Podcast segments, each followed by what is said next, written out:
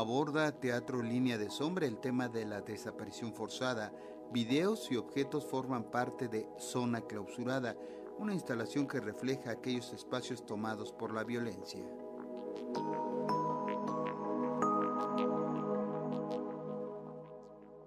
Zona Clausurada es el nombre de la instalación que Teatro Línea de Sombra presenta como una reflexión en torno al tema de la desaparición forzada. A través de videos, performance, canto y objetos, la compañía que dirige Jorge Vargas explora en esos territorios tomados por la violencia y que de pronto ya no pueden ser transitados, dice Jorge Vargas y empezamos a hablar de la idea de las zonas clausuradas, es decir, cómo la violencia se ha ido apoderando de territorios y que estos territorios no dejan de, ser como zonas de exclusión para la ciudadanía. Digamos, nos preguntábamos qué pasa cuando todas estas distintas formas sistematizadas de sustracción, de muerte desaparición de personas invaden los espacios. Y eso nos llevó pues también a pensar que no solo esas zonas clausuradas se remiten a los espacios geográficos, a los territorios físicos, sino también a los afectos,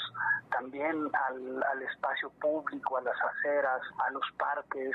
Zona Clausurada se estrena el 21 de abril en la Galería Helen Escobedo del Museo Universitario del Chopo. Es una propuesta que cuenta con la colaboración de Elefante Blanco, un medio crítico del noroeste de México, y el colectivo Milinali Red, que busca en los campos del noroeste del país. El resultado es una instalación que con video y objetos refleja una realidad dolorosa que asusta, una especie de memorial de la desaparición forzada, sin tintes de nota roja y sí de reflexión un gran pendiente que tiene el Estado mexicano y los propios ciudadanos, porque si algo sí queremos hacer nosotros es que la gente se acerque a una realidad que generalmente nos asusta y a veces causa rechazo porque no nos gusta ver aquello que es pues el horror, ¿no?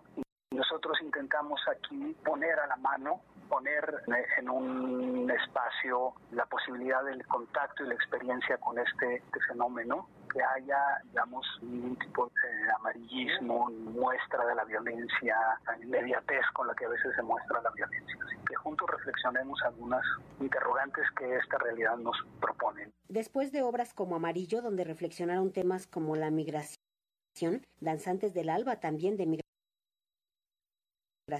Baños Roma, donde hablaron acerca de un personaje como José Mantequilla en Nápoles, Teatro Línea de Sombra se detiene en la desaparición forzada desde el propio Tamaulipas. Pensamos que para hablar de la violencia, en nuestro caso, nos interesa mucho trabajar como desde la periferia de la violencia misma, tratando como de dibujar desde sus bordes